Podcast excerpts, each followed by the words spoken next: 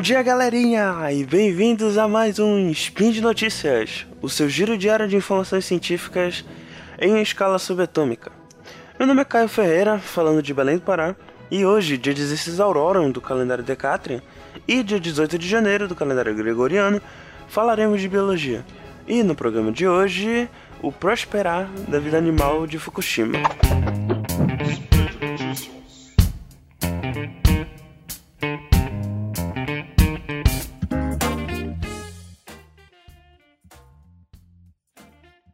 Bem, creio que a chance de que você que está ouvindo agora saber o que foi o acidente nuclear de Fukushima 1 é bem alta.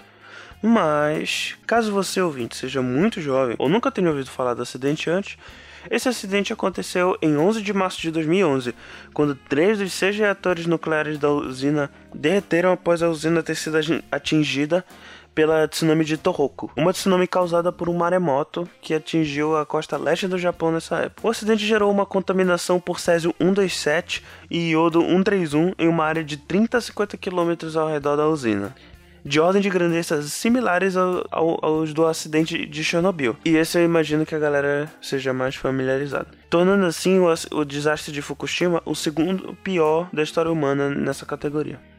Foram várias as consequências do acidente, como a contaminação das águas do Oceano Pacífico e das matas dentro da área afetada. A população que vivia na região teve que evacuar as, as áreas afetadas, uma vez que os níveis de radiação estavam perigosos demais para que os humanos vivessem nessas regiões. Muitos pesquisadores ficaram preocupados em como isso afetaria a fauna da região. E, bem, o tempo acabou surpreendendo todo mundo. Acontece que agora, quase nove anos depois, os animais não só voltaram a Fukushima, como estão se proliferando em números impressionantes. E antes de explicar por que esses números são impressionantes, um pouco de contexto. Depois do acidente, as áreas afetadas foram divididas em três regiões: uma mais próxima, dada como inabitável devido aos altos índices de radiação, uma intermediária com bolsos de radiação e áreas seguras, e uma mais afastada, onde seria seguro o suficiente para que os humanos pudessem voltar a ocupar a área. Os pesquisadores da Universidade da Geórgia puseram 120 câmeras traps espalhadas pelas três áreas afetadas. Para quem não sabe, a câmera trap é uma câmera que ativa com movimento. Ela, você geralmente põe a câmera no, perto de uma árvore, algum lugar escondido, e ela tem um sensor de infravermelho.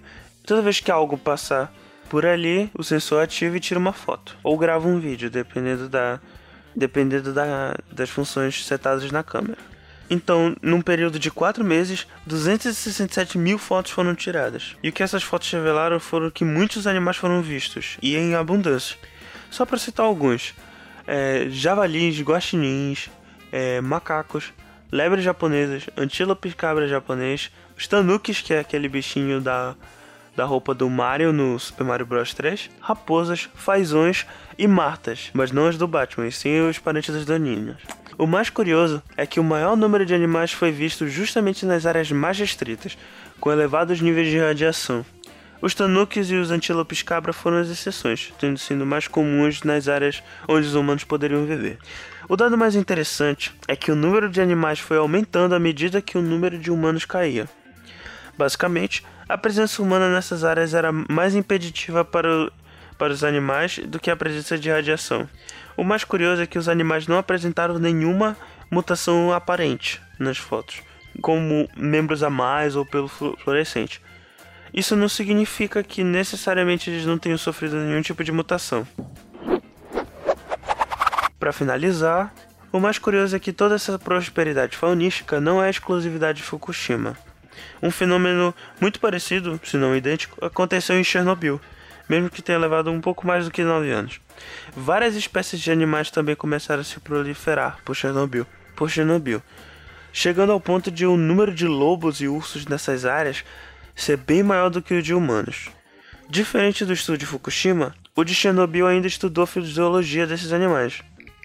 E mesmo que, assim como os bichos de Fukushima, eles não tenham apresentado nenhuma mudança externa, os animais de Chernobyl são mutantes, pois a radiação afetou o número de mutações no genoma não só desses animais, como também da, da flora local. Mas mesmo assim, aparentemente isso não é um problema para eles. Parece que a gente afasta bem mais os bichinhos do que a, a radiação.